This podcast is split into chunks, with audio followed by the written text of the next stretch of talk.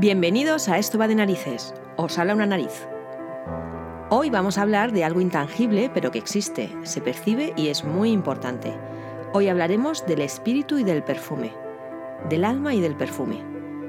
Como dijo George Sand, el perfume es el recuerdo del alma. Y es que en el perfume hay mucho de creencia, de recuerdo, de emoción y del alma de uno mismo. En el perfume hay mucho de espiritualidad.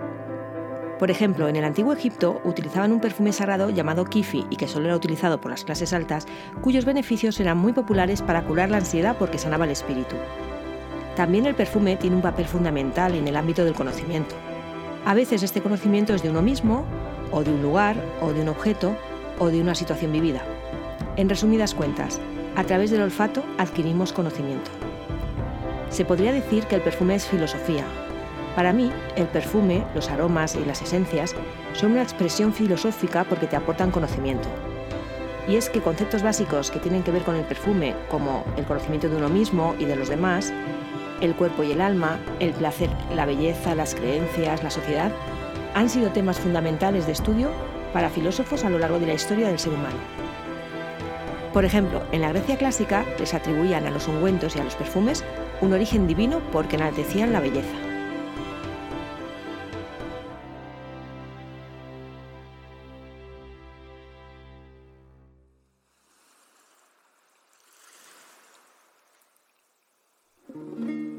Según el poeta Homero, al que muchos filósofos clásicos aluden, fueron los dioses del Olimpo los que enseñaron a los hombres y a las mujeres el uso de los perfumes. En la mitología, diosas y ninfas eran las creadoras de los perfumes. La rosa, que era blanca y sin olor en un principio, lo fue hasta que Venus se clavó una espina de un rosal y su sangre tiñó a esta flor de su intenso color rojo. A la vez, Cupido la vio tan hermosa que la besó. Y desde ese instante, la rosa tiene el aroma tan penetrante que hoy posee. En otra ocasión, cuando Venus se bañaba en la orilla de un lago, fue sorprendida por los sátiros.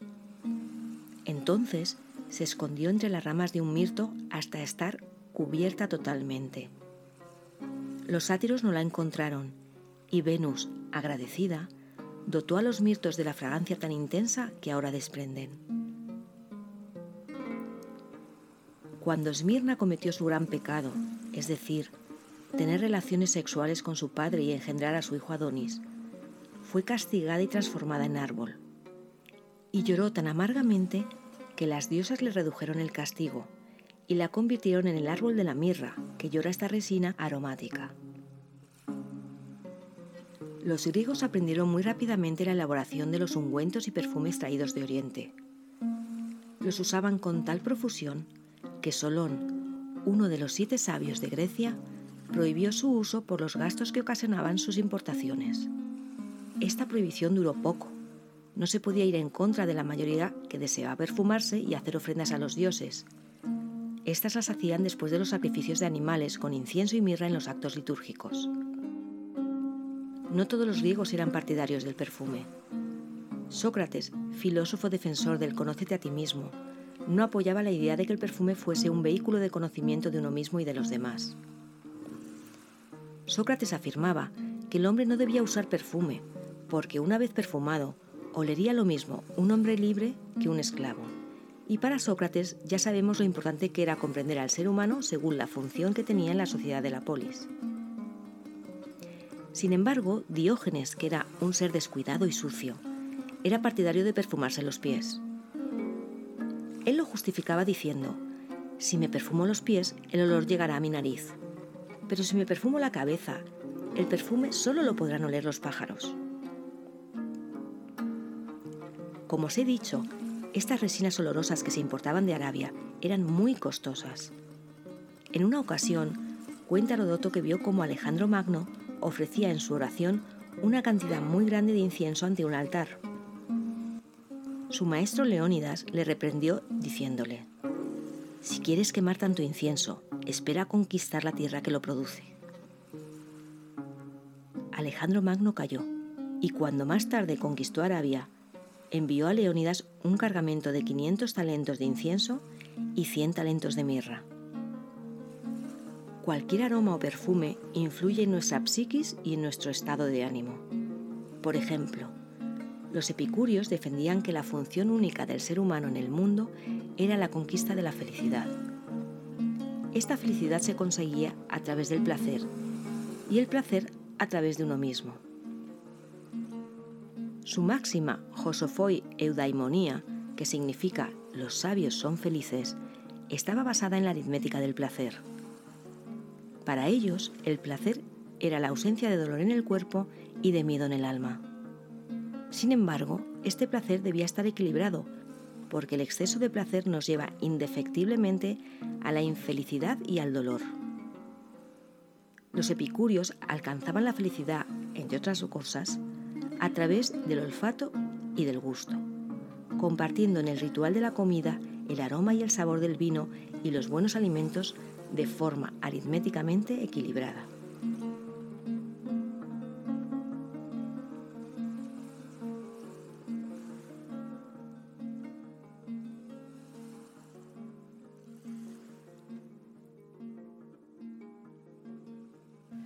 Hoy tenemos con nosotros para hablar del perfume y del alma a uno de los maestros perfumistas más reconocidos internacionalmente y nariz de la casa Givaudan. Él es Rodrigo Flores Rouge. Rodrigo es mexicano y trabaja en la sede de Nueva York de la Casa Givaudan. Y vamos a charlar con él si la tecnología nos lo permite.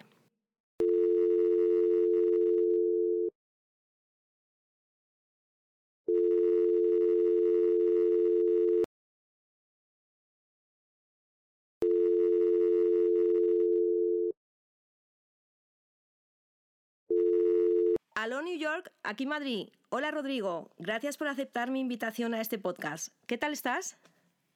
Encantadísimo de, hablar aquí con, como, como dije en Madrid, con las sales interatlánticas. Entre, entre, Madrid y Nueva York, encantadísimo. Sí, gracias a la tecnología podemos charlar, ¿verdad? Oye, ¿a qué huele hoy la manzana, Rodrigo? La gran manzana. Bueno, la manzana hoy está, está húmedo allá afuera, no está muy caliente, pero aquí la, la, la, situación que nos ataca un poco es que el polen de los árboles está altísimo y entonces todo el mundo está súper alérgico. Habemos varios que tenemos la, la voz ronca, todo el mundo está lloriqueando con los ojos. Este, la primavera no cae muy bien en Nueva York porque siempre nos da muchas alergias. Se llama Spring Fever, la fiebre de primavera. Una amiga de mi mamá siempre decía es que con la primavera llega el amor. Y yo digo, no, no, Palmira, con la primavera llegan las alergias. Sí, sí. Pero bueno. Oye, Rodrigo, ¿qué, ¿qué, tal, ¿qué tal tu luna de miel? Que has estado, ¿no? De luna de miel. Ah, estuvo, estuvo sensacional. Eh, como tú sabes, yo, yo me, nos casamos en noviembre en la Ciudad de México. Sí. Y ahí fue, bueno, fue pues un bodorrio y un un fiestón loco y todo lo demás allá, pero no teníamos más tiempo para, para irnos de viaje, entonces decidimos postergarlo y entonces para la Pascua, desde hace 10 años, eh, yo me voy a Berlín y me junto con un grupo de amigos y es un grupo que nos juntamos desde hace 10 años. Entonces, este, estuvimos juntos en Berlín cuatro días y luego sí nos fuimos de manera más formal de luna de miel a Viena.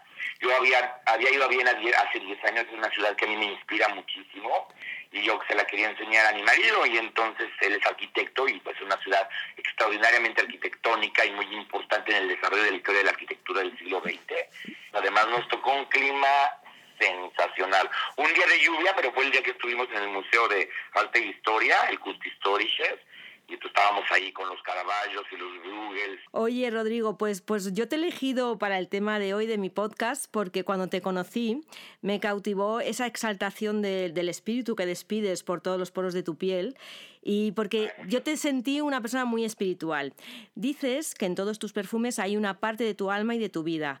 Cuéntanos qué, qué relación existe para ti entre el perfume y el alma.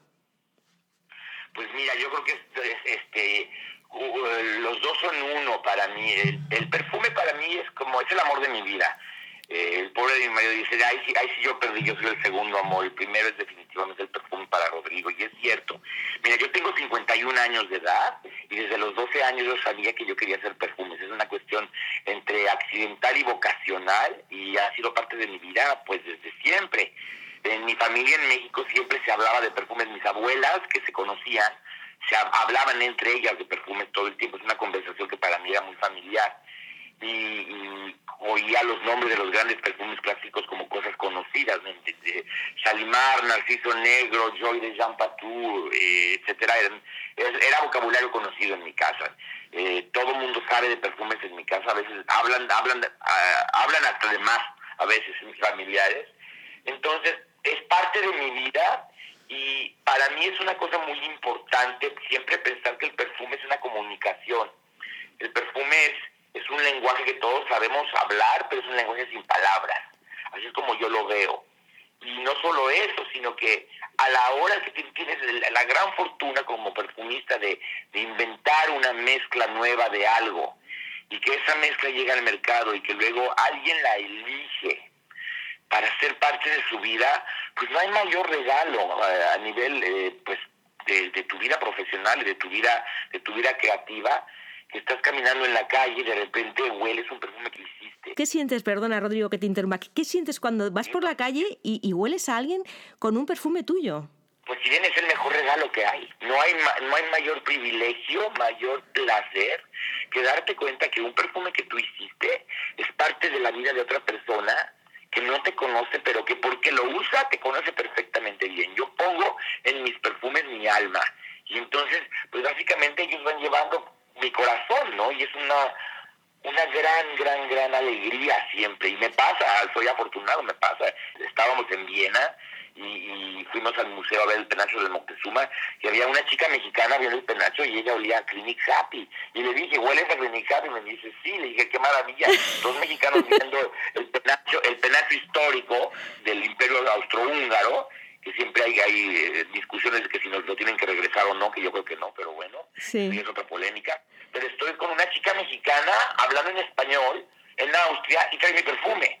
Y me dice, sí, es mi perfume de hace 20 años. Que yo lo hice. ¿Sabes qué pasa? Yo, por ejemplo, cuando, cuando no, no, tengo mi perfume, pues porque de repente se me ha terminado y tengo que comprarlo y no he tenido tiempo, lo que sea, cuando no lo tengo y no, y no me siento con ese olor, me siento insegura. La verdad es que me, me falta como algo, ¿no?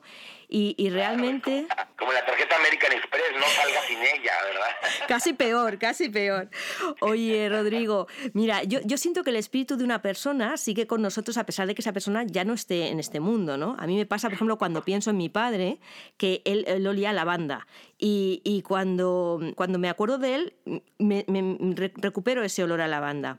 Y es como, si él, es como si él estuviera aquí. ¿Tú crees que el espíritu de cada persona lo asociamos a un olor siempre? Yo sí, sí, además, eh, digo, eh, por un lado un perfume, pero por otro lado un olor en particular. Mira, eh, mi mamá tiene 30 años de, que no está con nosotros. Yo a mi mamá la vuelo todos los días. Este, yo, bueno, yo tenía una relación muy estrecha con ella, éramos personas muy afines. Y, bueno, pues mi mamá, no solo porque tengo aquí en la oficina un frasco de Joy Jean Patou, que era su perfume favorito, le gustaban otros perfumes, pero ese era el perfume que más le gustaba. Es, es, un perfume además muy caro, y entonces mi mamá siempre decía, tú siempre sales muy cara. decía, sí. Fue el perfume con el que se casó, fue el perfume que, que se puso para tenernos a los tres hijos de ella, imagínate. Entonces, es un perfume muy importante. Yo lo tengo aquí y lo huelo todos los días. Así agarro mi botella, que tiene el tapón de cristal preciosísimo, arreco y lo huelo y huelo a mi mamá. Pero también son otro tipo de olores. Eh, tú sabes que, bueno, la memoria olfativa es la memoria más antigua en la especie, en la especie Homo sapiens. E, el cerebro tiene muchas capas y todas estas capas que son la emoción o el lenguaje o la, la, la, organización, todo eso, todos están, son capas como en una cebolla, pero adentro del bulbo de la cebolla hay un pequeño centro chiquitito y ese es el, el pues el bulbo olfativo, el, el, la parte del cerebro donde, donde se procesa la información de los estímulos químicos del, del ambiente, ¿no? Del, de la, de la, del, ambiente donde vive el, el, animal, nosotros. Entonces, porque está en el mero centro, en el momento que hay un estímulo en el mero centro, todas las otras capas se, se estimulan. Por eso las memorias gustativas son las, son las más fuertes, las más afortunadas, las más vívidas, ¿no? Oye, Rodrigo, ¿y a, a, qué, a qué huele tu parte espiritual? ¿Tú a qué aroma asocias tu parte espiritual? Mira, yo tengo, tengo dos cosas que para mí son importantes para mí olerlas siempre. Eh, a mí me gusta mucho pensar en una flor. Y en una flor, como biólogo, tú sabes, yo soy biólogo. Y entonces para mí es muy importante que la flor, básicamente la flor es un órgano sexual. Es, es, como las, las, las, plantas se reproducen y se reproducen de una manera diferente a nosotros, pero siempre hay la entidad masculina, la entidad masculina y tiene que haber una fecundación. Entonces para mí entender y sentir y expresar el metabolismo, el funcionamiento de una flor es muy importante. Y eso para mí es muy espiritual. Entonces yo siempre tengo flores, siempre me rodeo de ellas, siempre si voy en la calle veo una flor, voy y la huelo, voy y la toco. Es importante, para mí eso, eso es una cuestión muy espiritual. Y por otro lado, a mí me gusta mucho el cuero.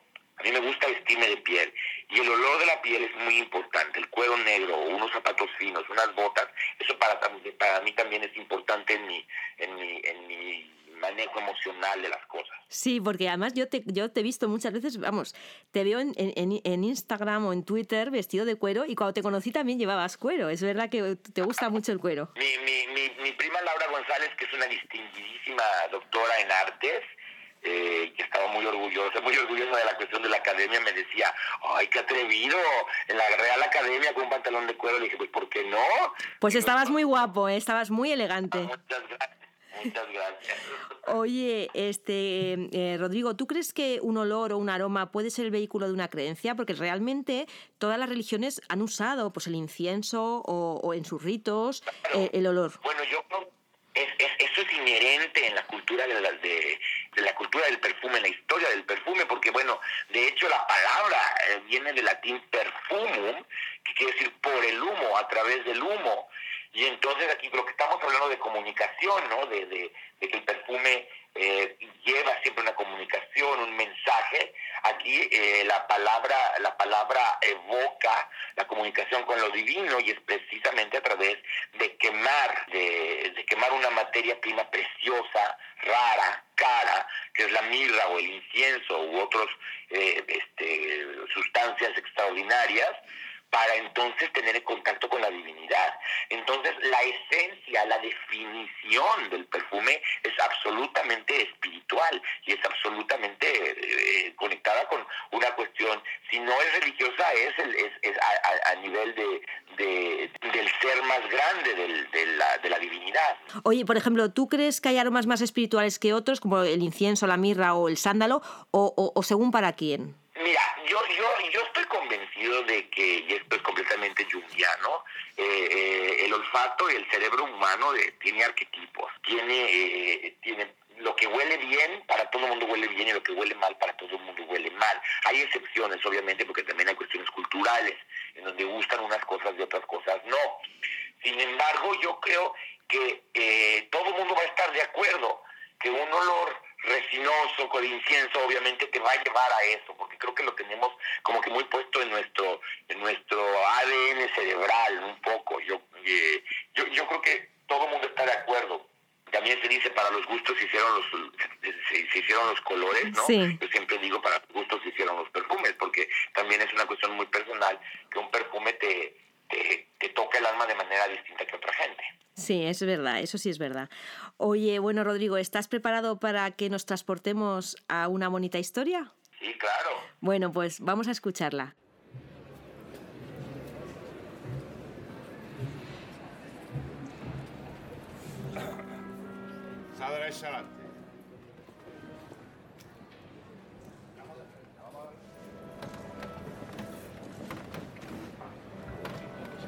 Cae la noche del Viernes Santo se abren las grandes puertas de la Basílica de Nuestra Señora de la Esperanza Macarena y se hace el silencio. Las gargantas saben a sangre y a sal por la emoción contenida. Poco a poco los grandes hojas del portón van descubriendo a la Esperanza Macarena allá al fondo. Todo el mundo en el exterior inspira fuerte y recibe el aroma de la casa de la Virgen, la Basílica de la Esperanza Macarena. Matices a madera flores recién cortadas y candiles de incienso. También huele a terciopelo empolvado. La Macarena sale preparada para cargar sobre sus espaldas las penas y dolores de todos, porque de dolor más que ella no sabe nadie. Como cada año, los costaleros la van a pasear por toda la ciudad. Sus caras concentradas, mezcla de esfuerzo y pasión, expresan el fervor que le profesan. La miran con amor. ya están colocados en sus puestos para levantar a la Virgen hasta el cielo. Atención, que va a comenzar la levanta. Mientras, los de fuera, miles de personas, esperan con ansiedad el momento de tenerla cerca. Hoy los devotos se han perfumado con sus mejores fragancias. Aromas caros los más pudientes y fragancias frescas de colonias económicas los más humildes recién duchados y arreglados con sus mejores galas para recibir a la señora. El ambiente huele a limpio y a un intenso incienso. Por todas partes huele incienso. La Virgen iguala a todos. Para allá no hay pobres ni ricos, mejores o peores. Todos vienen a adorarla. Unos para dar gracias y otros para pedir imposibles porque existe la esperanza. La esperanza macarena. La Virgen se va acercando.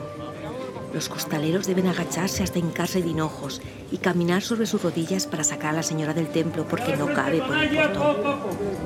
Lo hacen con gran delicadeza, muy despacio y siguiendo las órdenes del capataz. Por fin ya están fuera. Se siente el fervor, se huele la emoción y la alegría. Ahora deben levantarla para que esté más cerca del cielo. La cara de Mariano, el primer costalero de la fila del centro, es todo un poema, pero un poema de amor hacia su Virgen. Le tiemblan los labios, sus ojos están a punto de estallar en lágrimas.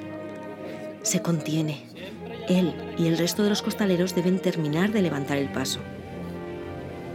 Mariano vive la hermandad desde niño como lo hizo su padre y su abuelo. Y hoy es un día muy especial. Hace dos meses que su mujer ha vuelto a nacer y Mariano tiene mucho que agradecer. Tanto ha rezado a la señora que ha desgastado su oración. Pero ahora huele a verde, a verde esperanza del manto.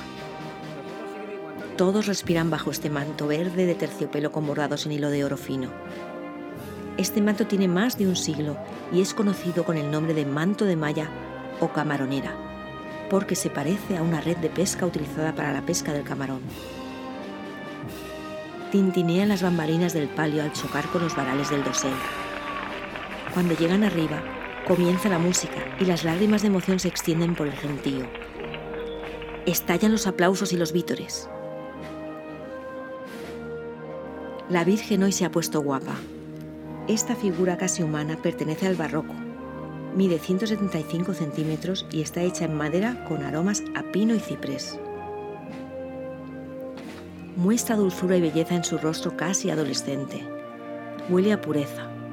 La Virgen tiene las cejas arqueadas, los párpados hinchados y las mejillas enrojecidas que representan el dolor y la angustia. Las lágrimas le caen por las mejillas, cinco lágrimas de cristal que simbolizan las cinco angustias padecidas por la Virgen. En su pecho luce las mariquillas, las mariquillas son cinco esmeraldas de color verde esperanza que el torero Joselito el Gallo regaló a la Virgen en 1913. Por eso la Macarena también es la Virgen de los Toreros. El gallo las compró en una joyería de París. Estas cinco esmeraldas, al igual que las cinco lágrimas de su rostro, representan los cinco dolores de la Virgen. La profecía de Simeón, la pérdida de Jesús en el templo, el prendimiento, la crucifixión y la piedad. Bajo la Virgen están esos otros costaleros a los que nadie ve. Bajo el trono se respira el sudor del esfuerzo. Las sayas se pegan al cuerpo y los costales, esas telas que llevan en la cabeza los costaleros, empapados en penas y alegrías, reconcentran pensamientos de perdón, de pérdida y de agradecimiento. Estos hombres caminan sobre sus alpargatas de esparto con efluviosa soga desgastada y mojada por las lágrimas de sudor. Allí abajo casi no se respira, nada más que el aliento y la transpiración de los hermanos. Dicen que cuando uno va ahí debajo, pasa por tu cabeza todo lo vivido, buenos y malos momentos, amores y rencores, reticencia y entrega, pero sobre todo penitencia y sacrificio por la Macarena. Todo en un instante de ocho horas que te machaca el cuerpo pero del que luego se sale purificado. Y de repente, cuando las fuerzas parecen evaporarse como el humo de las velas, Un arreón para que la Virgen comience a bailar y la gente rompa en aplausos y vítores. Aplausos que despiden aromas a piel frotada y a fósforo casi quemado. Estos aplausos les animan a seguir adelante. Por fin suena el llamador para el descanso. Se levantan las faldas del paso y van apareciendo caras desencajadas por el cansancio y cuerpos sudorosos. Y una ráfaga de aire caliente con olor a sudor de esfuerzo impregna todo el entorno. Este perfume a humanidad se mezcla con la fragancia de las velas de cera de abeja que van ya a medio camino y que huelen a miel hervida. Uno de los más jóvenes tiene el costal torcido y empapado comienza a beber agua fresca de una botella que le dan para que recupere el líquido perdido. De repente, un hilo de aroma que va de la mano de las velas del paso llega a la nariz del joven. Cierra los ojos y no se lo puede creer. Es el olor a torrijas más intenso que ha olido nunca. Es como estar en el cielo. Torrijas elaboradas con miel de azar, canela y especias. Inspira fuerte y siente como si las estuviera saboreando en su boca. Esta milagrosa fragancia llega de la Campana, una de las pastelerías más antiguas de Sevilla. Han parado a unos metros de ella.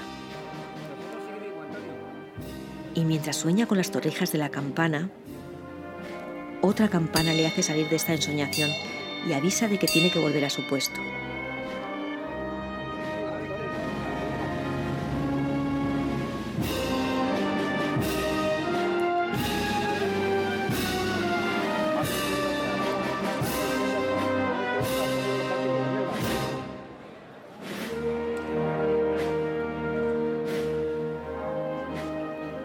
El secreto más escondido de la Macarena es su origen. No se sabe quién la creó. Cuenta la leyenda que un viajero italiano que se dirigía a las Indias recaló de paso en Sevilla.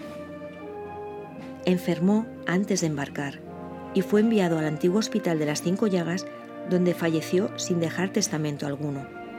Nadie reclamó su cadáver. Al año siguiente, las monjas del hospital, que habían guardado sus pertenencias, decidieron abrir su maleta, ya que nadie la había demandado. Allí encontraron la mascarilla y las manos de una hermosa imagen de la Virgen. Esa Virgen a la que ahora mira Merce con infinita devoción. Merce se mueve a la misma velocidad del paso. No se quiere separar de su señora ni un momento. Camina medio desmayada por el fuerte aroma del incienso y el creciente olor del hacinamiento de los cuerpos, pero sobre todo Camina medio desmayada porque estar aquí, junto a la Macarena, es su último cartucho para creer en la mejoría de su hijo. Que no se lo lleve Dios, que no se lo lleve, que es muy joven y le queda mucho por vivir. Virgen mía, mi señora, dile a Dios que no se lo lleve. Repite Merce una y otra vez como si fuera un mantra. Cae de hinojos, la garganta le sabe a hierro, y avanza sobre sus rodillas despellejándolas y quedando en carne viva, para ofrecer este sacrificio a cambio, a cambio de que su niño se cure. La Virgen de la Esperanza tiene hoy mucho trabajo, pero la fe mueve montañas. Esta fe huele a azucenas, gladiolos, claveles y nardos. Las flores que acompañan a la Virgen bajo palio y que bailan de derecha a izquierda y de izquierda a derecha, como la Macarena, al son de la música, expandiendo hacia la multitud un aroma a flores blancas flores blancas de fe, de fe que mueve montañas.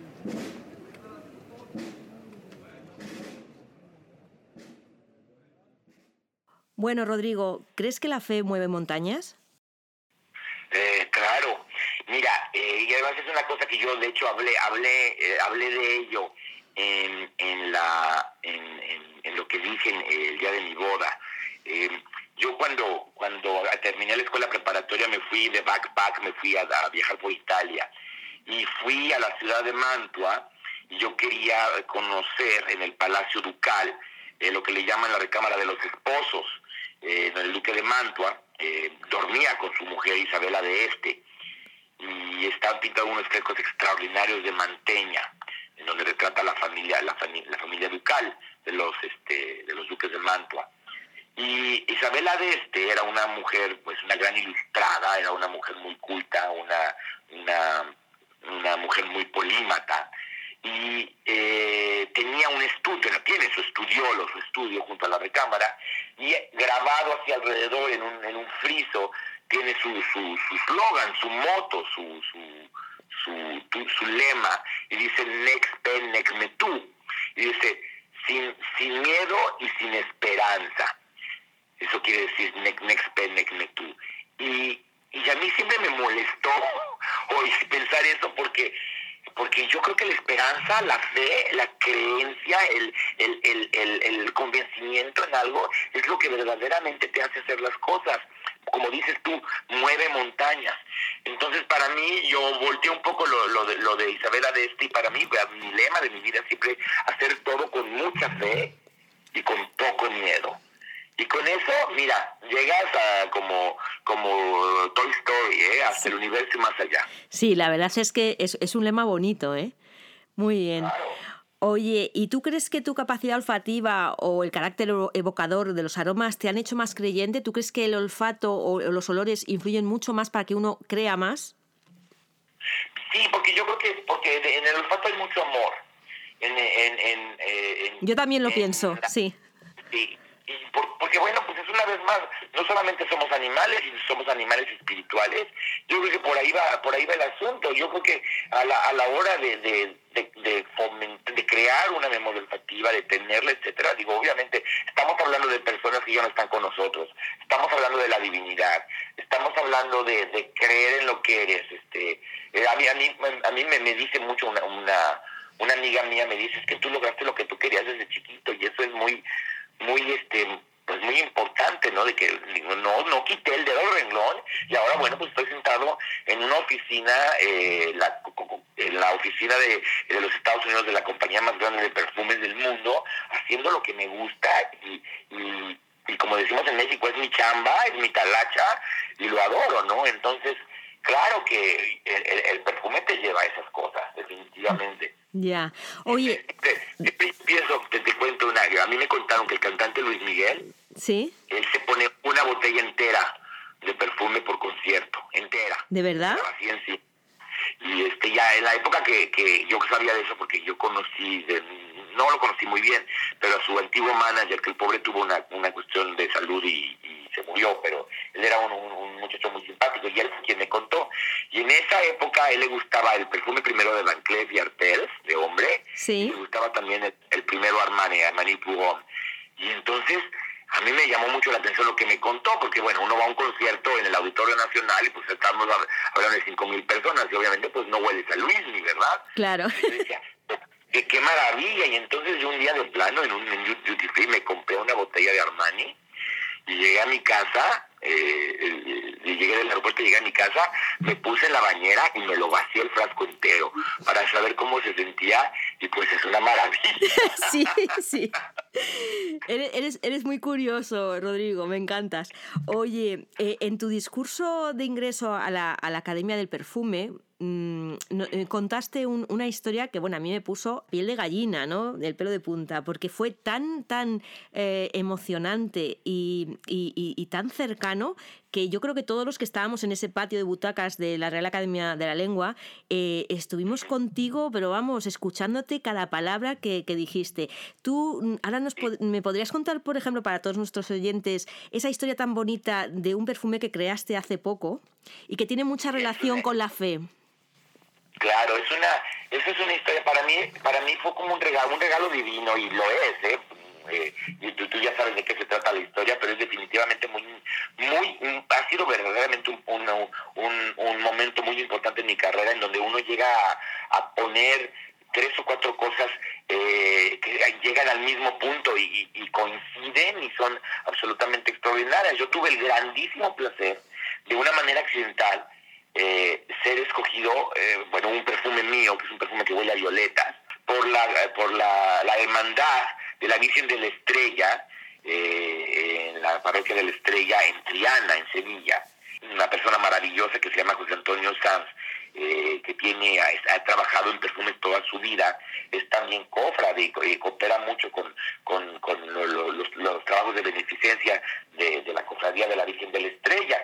La Virgen de la Estrella además es conocida porque, bueno, tiene, hay mucho vocabulario muy bonito, como es como vocabulario también de, de, los toros. Eh, hay, eh, se habla mucho de las vírgenes como que tienen esto, que tienen, que tienen la blonda, que tienen el aura, que tienen el perfil. Sí, hay un lenguaje muy específico, sí muy específico, muy bello y que es una cosa completamente pues del, sur de España, que bueno, en México obviamente lo entendemos muy bien también. Eh, y bueno, la Virgen de la Estrella es de las vírgenes características que siendo aún de las vírgenes dolorosas, que también tienen la daga en el pecho y todo eso, es de las vírgenes alegres, las que, las que cuando las sacan a la procesión para Semana Santa van con ritmo más rápido, con música más alegre. Sí, que bailan, sí, sí, sí. Que bailan, que se, se balancean de manera más más este, alegre, ¿no? Este, y es conocida la Virgen, eh, la Virgen de la Estrella porque además es de las mejores vestidas y tiene, tiene la platería. Y ¿Tú, has estado, ¿Tú has estado, Rodrigo, en Semana Santa en Sevilla alguna vez? Sí, he estado, jueves santo, viernes santo y sábado de gloria. Y bueno, esto como dicen ustedes en español es una pasada. ¿eh? Sí, es una locura. bueno, precisamente yo, yo estaba muy, yo, yo sé muy bien lo que además también hay procesiones de ese tipo en México. Entonces José Antonio que, bueno, de, manera tradicional histórica, una, una señora ayudaba a vestir a la Virgen. Eh, para, para esta, esta Virgen además sale, sale en Domingo de Ramos, entonces también es menos, menos pesadumbrosa, ¿no? Y, y esta señora perfumaba a la Virgen con un agua de, de violetas que le, le mandaban de, de, de Cuba toda la vida, sí, toda la vida ha habido esta agua de violetas, que es como un, un, granel, una colonia de granel, y que se utiliza para los bebés y se utiliza para ponerlo en un pañuelo, y también se utiliza en cuestiones de santería, cuestión espiritual muy interesante. Pero esa agua de violetas ha desaparecido un poco. Y aquí en Nueva York habíamos trabajado eh, en, ese tipo de perfumes porque una, una compañía cubana nos, nos había pedido el, el producto. Sin embargo, el proyecto no, no, no, se terminó pues terminaron en el eh, pues en el archivo de Givaudan, ¿no? Cuando haces un perfume y bueno lo haces y todo, eh, hay hay unas pues, se hace un comité de selección y se pone los perfumes de lo que llamamos el banco y entonces del banco tú puedes agarrarlo y puedes bueno presentarlo para otro proyecto. Claro. fue lo que pasó. José Antonio Sanz, que siempre ha trabajado eh, cercanamente a Givaudan, eh, contactó a Givaudan eh, y pidió unos olores de violeta. Y entonces se le mandaron algunos olores de violeta. Y bueno, yo tuve entonces la gran suerte de que entonces él eligió el mío. Pero aquí lo que pasa, que fue la historia que conté en, en el discurso de ocho minutos que vi en la academia, era de que había dos cosas que estaban pasando simultáneamente a esto. A mí me piden que yo registre ese perfume, yo veo que es el perfume de la violeta y digo, pero qué raro, ¿quién quiere esto? Porque es muy específico, es un perfume muy especial y digo, no, es, no es algo que está mucho de moda, tal vez venga de moda, pero ahora no lo está, ¿no? Y estábamos entonces allá hablando con, con la gente de Gibora en España y todo, con mi amigo Seguí, Rafael Lombard, etcétera, eh, estábamos hablando de que, bueno, me, habían eh, dado el honor de, tener un nombramiento como académico en la Academia Española.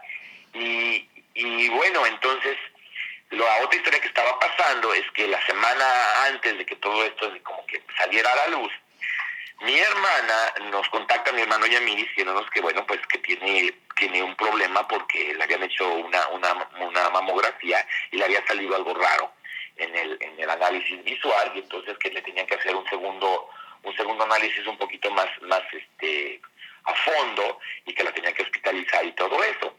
Mi mamá murió de cáncer de seno, entonces obviamente poníamos en una, pues en una situación de, de, preocupación y de horror absoluto. Sí, sí, lo entiendo, lo entiendo perfectamente.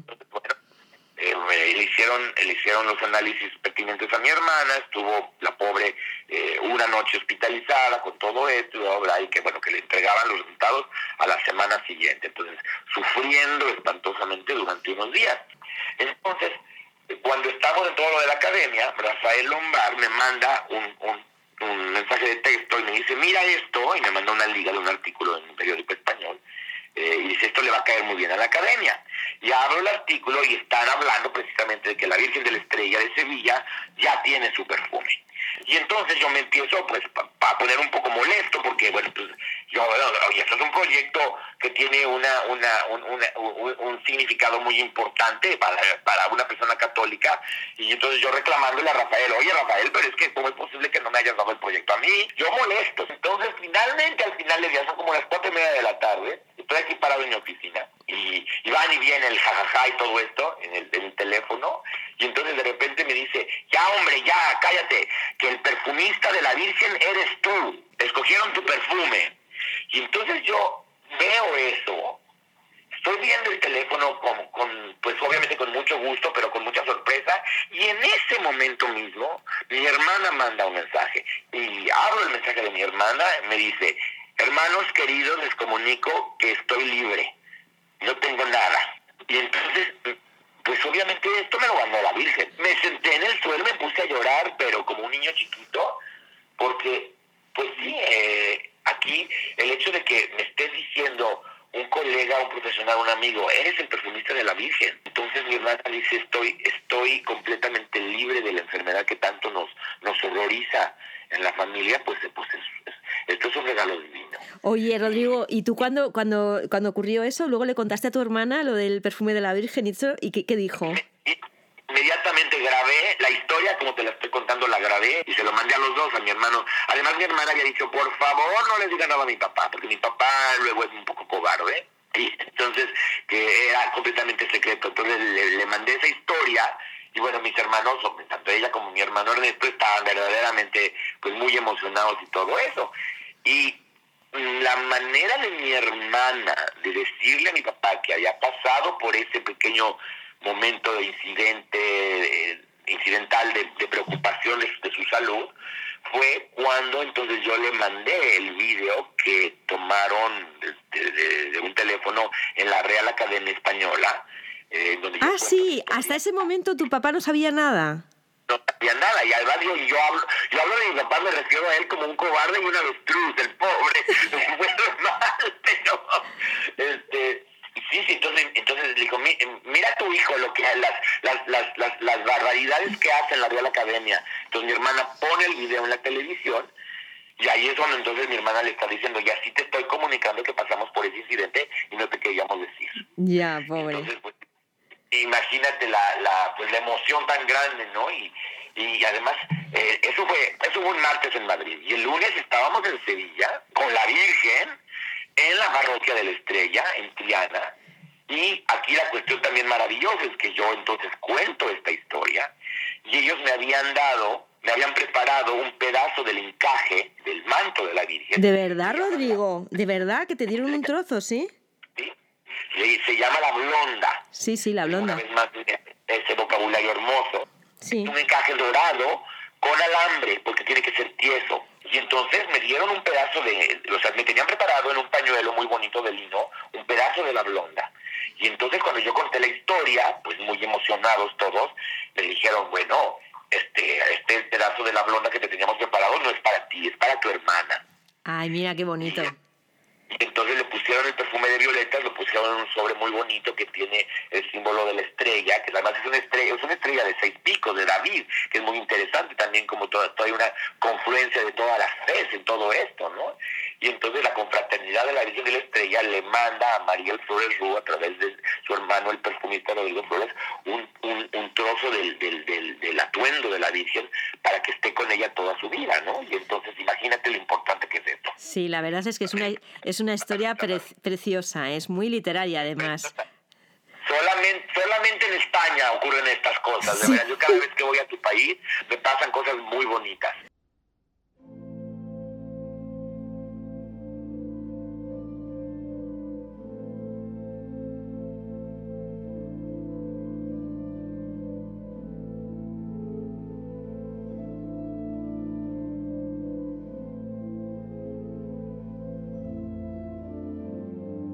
Ella estaba arrodillada en el reposapiés del tercer banco.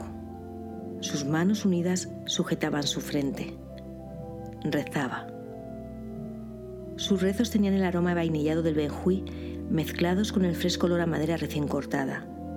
También tenían aromas a hierbas de alcanfor de la fragancia del palo santo. Desde que descubrió San Salvador, pasaba allí muchos momentos de soledad y recogimiento. San Salvador era una pequeña iglesia de estilo gótico cuya particularidad era la de estar construida sobre un terreno en pendiente, de tal forma que el altar estaba a una altura superior al de las bancadas.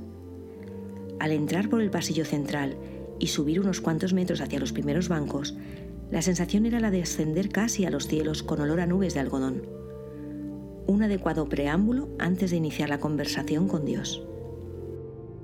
Él entró y sacudiendo la fina lluvia de su casaca, introdujo en la pequeña iglesia el fresco olor a tierra mojada del exterior. Se apresuró a arrodillarse. Tenía premura por entablar su ritual diálogo antes de la batalla. Instantes después, caminó con paso seguro acercándose hacia el altar para hacer la última genuflexión y besar su medalla, esa que siempre le acompañaba colgada de su cuello junto a su corazón. Estaba tan absorto en sus pensamientos, embriagado por el intenso olor a incienso, que no percibió su presencia. De repente, oyó una suave voz a su espalda que le llamaba. Una voz dulce como el benjuí que la perfumaba asustó al guerrero, que imaginó que se le aparecía la Virgen allí mismo bajando de su pedestal. El respingo le giró el cuerpo, y aunque no era la Virgen, para él como si lo fuera. Pensaba que soñaba confundiendo su angelical vestido con el manto de la señora a la que tanta devoción profesaba. La luz inclinada que les llegaba de las vidrieras viajaba hasta ellos en el polvo del ambiente con efluvios antiguo, un poco a rancio y a humedad.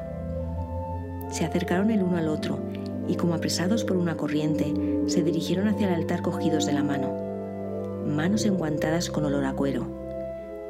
Ella a cuero nuevo y él a cuero gastado y a pólvora de tanta batalla vivida. Al caminar, las botas de él rozaron el vestido de terciopelo de ella, y el perfume a barro se fundió con el rico aroma limpio de su vestido. Se arrodillaron juntos y juntos mojaron sus dedos con un poco de aceite de mirra y recordar este momento para el resto de sus vidas. Sellaron así su secreto amor tantos años oculto. Un amor olor a mirra y a incienso.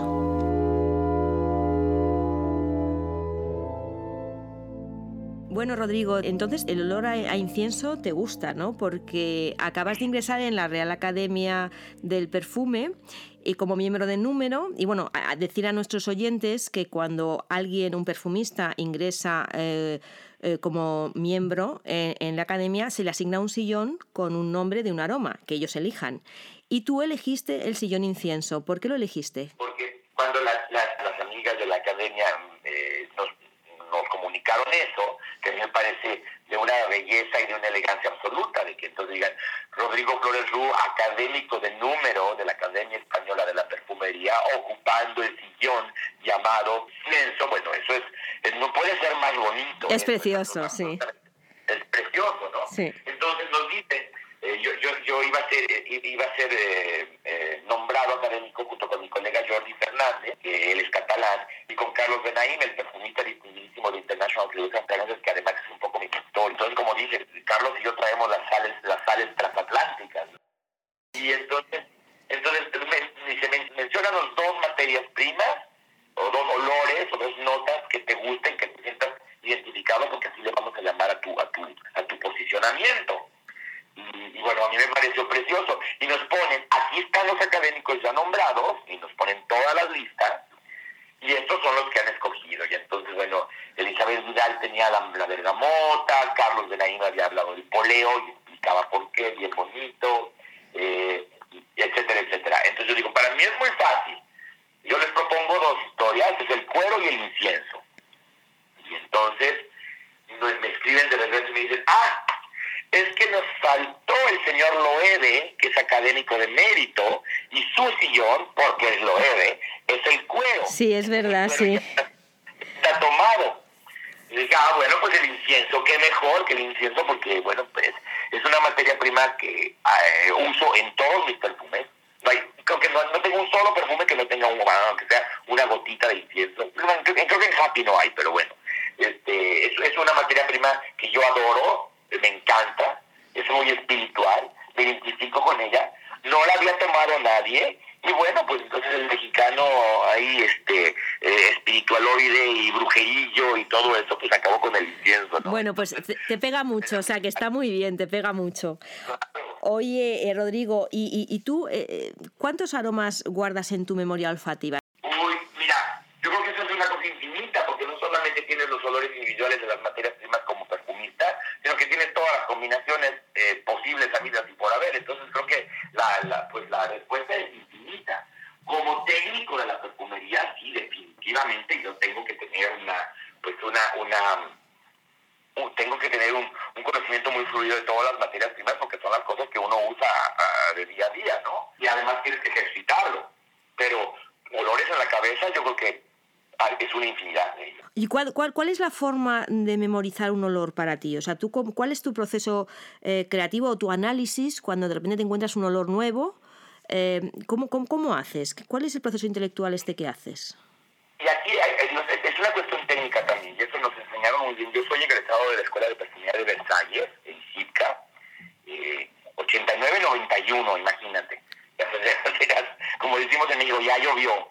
Y este, estaba terminando la carrera de biólogo en la Universidad Nacional Autónoma de México eh, mi mamá acababa de morir y todo, y yo tenía mucha inquietud por hacerle la cuestión de perfumes, entonces mandé una solicitud y me aceptaron y me fui a Francia.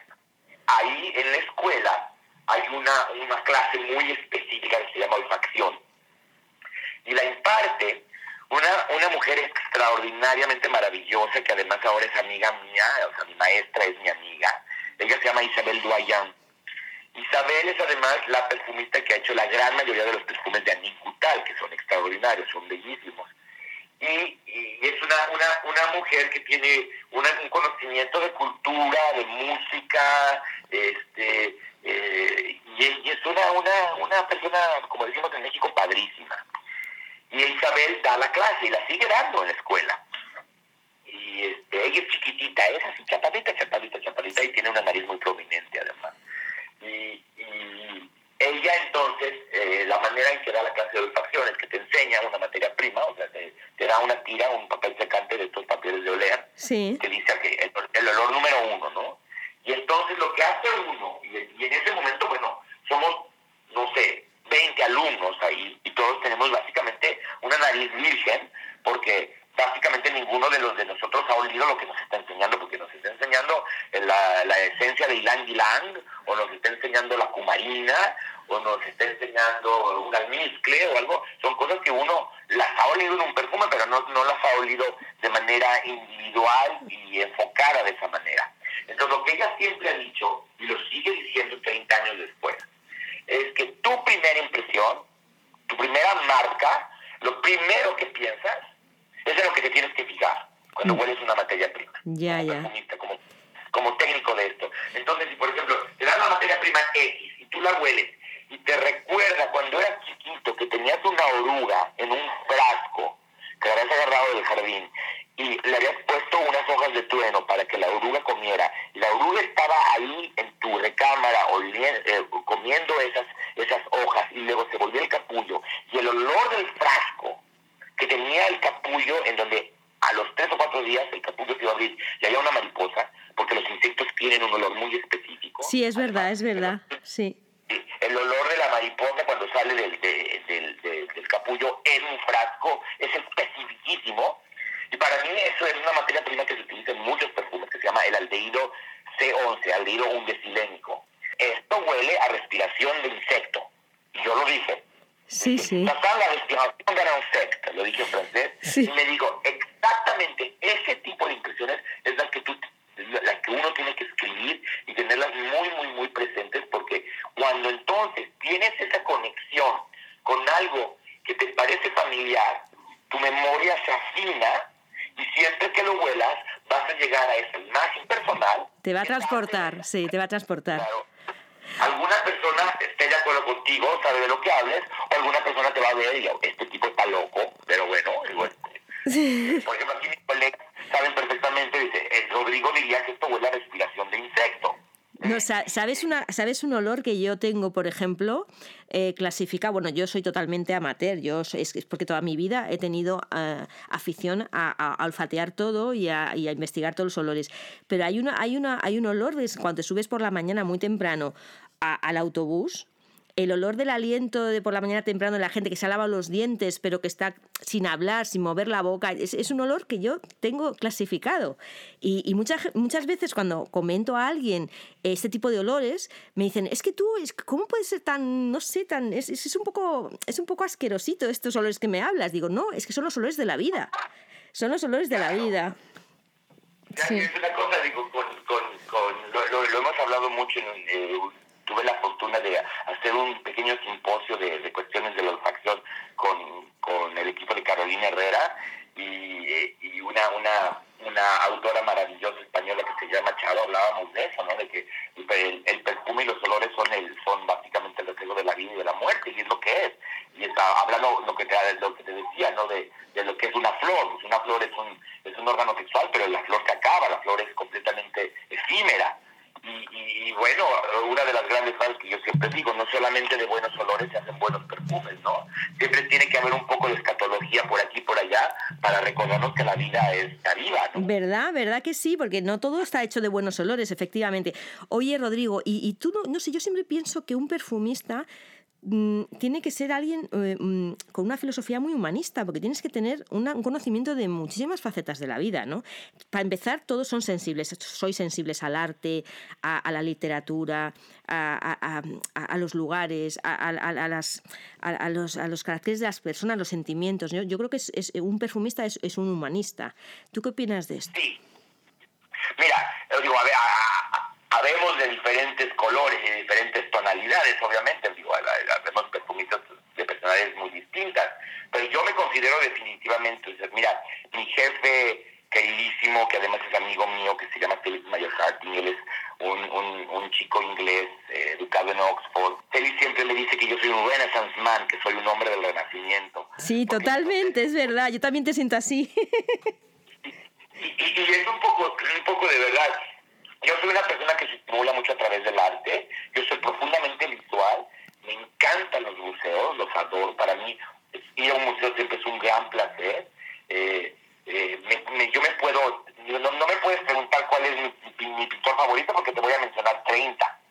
Eh, lo mismo pasa con la música, lo mismo pasa con la arquitectura, lo mismo pasa con la literatura. Bueno, te puedo decir que mi autor favorito es Gabriel García Márquez, pero por mucho. Lo adoro. Y me gusta mucho la poesía también. Siempre menciono al, poeta mexicano Carlos Pellicer como una fuente inagotable de, de, inspiración, porque Pellicer nació en un estado del sur de México, un estado tropical que se llama Tabasco, y ahí en Tabasco todo huele. Oye, ¿y tú, Rodrigo, en qué, en qué te inspiras? Eh, hay algún lugar al que vas cuando tienes que, crear un perfume?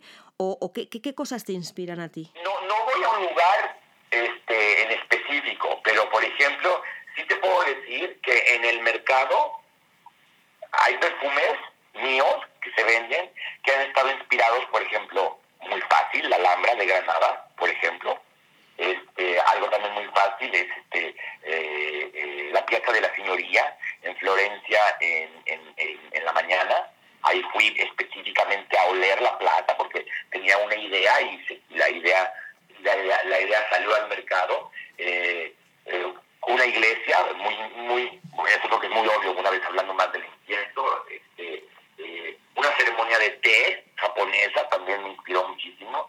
Eh, yo le he sacado muchísimo jugo a Caravaggio, le he sacado muchísimo jugo a Rembrandt, eh, he explotado a Paul Cézanne. Paul Cézanne, él me toca el alma profundamente, adoro a Picasso y también Picasso a mí me, gusta mucho el Picasso, el, Picasso sexual, cachondo. El, era mala persona, pero era, era, un cachondo. Sí, sí. Oye, y, y, tú dices que el perfume es como una conversación. Explícanos esto. Claro. Mira, yo creo que es lo que te digo. El, perfume, a mí me gusta hablar de un perfume siendo una conversación. Y como en una buena conversación hay momentos muy estimulantes, hay momentos este, de, tensión, hay momentos en donde estás ah, está, estando de acuerdo con la otra persona, con tu interlocutor, hay momentos en que no, y también hay silencios, hay pausas. Una conversación sin pausa no lo es. Y el perfume es lo mismo.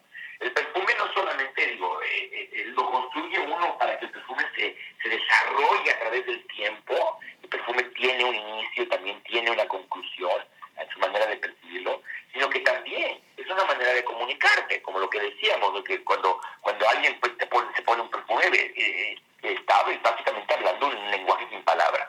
Entonces a mí me gusta mucho esta cuestión retórica, esta cuestión de, de, la plática, de, lo que implica, eh, lo que abre eh, un perfume, que es comunicación. Sí, yo estoy de acuerdo totalmente. A través del humo, el perfume, ¿no? Oye, Rodrigo, dime un olor del pasado, uno del presente y uno del futuro.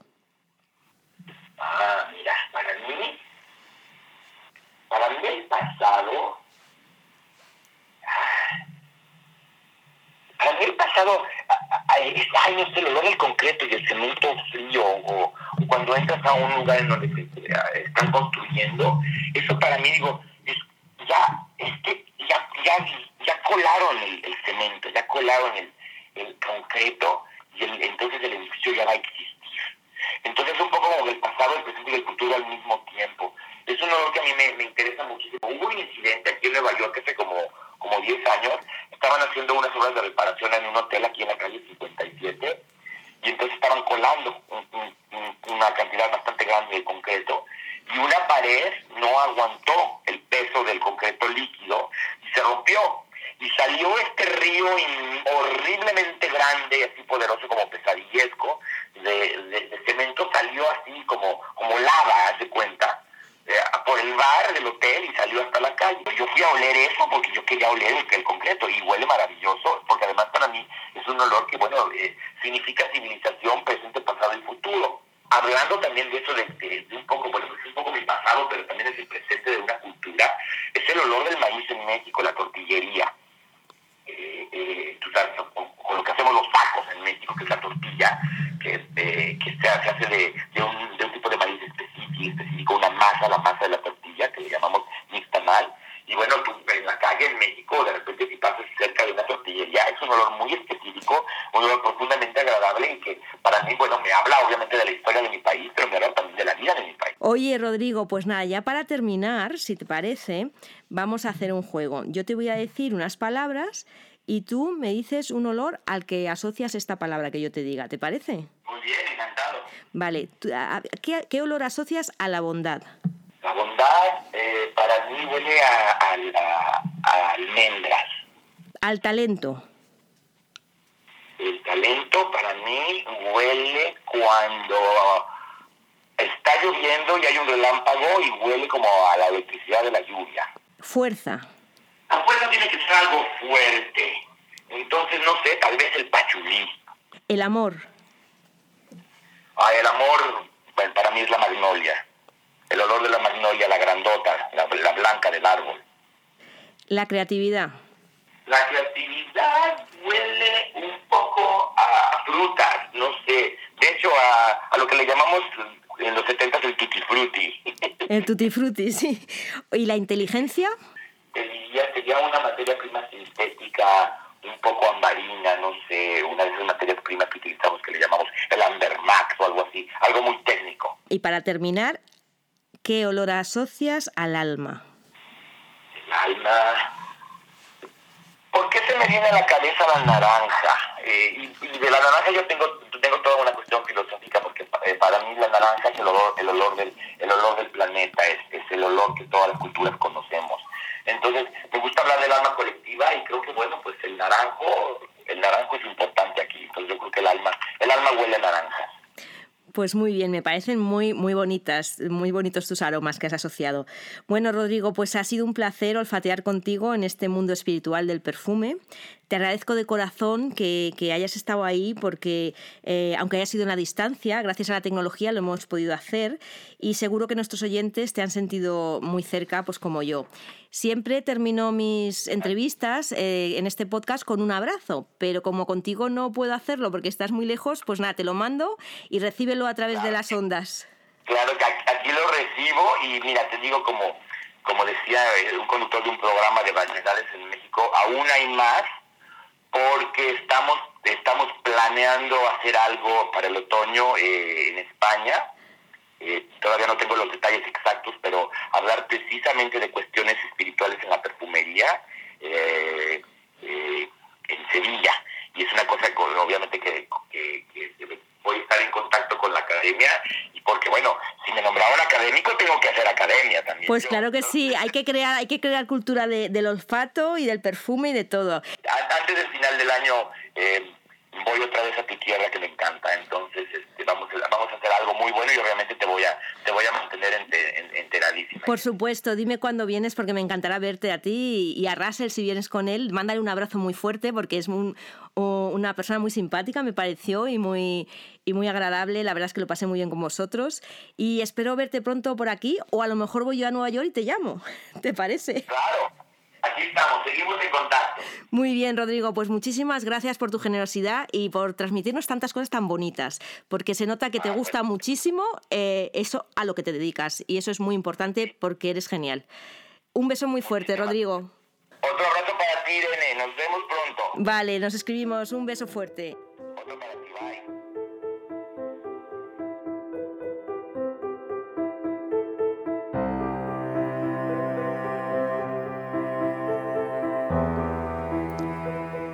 Bueno, oyentes, hasta aquí por hoy. Me ha encantado olfatear un día más con vosotros y con Rodrigo Flores Rush.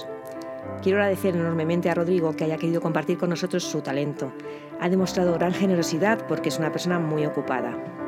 Como siempre, podéis seguirnos por Twitter en arroba esto de narices. Si queréis escribirnos, podéis hacerlo a podcast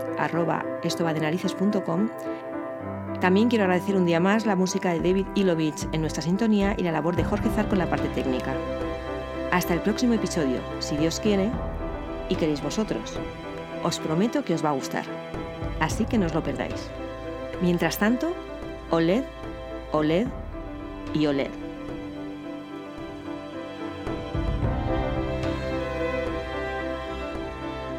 Esto va de narices, con Irene Abad.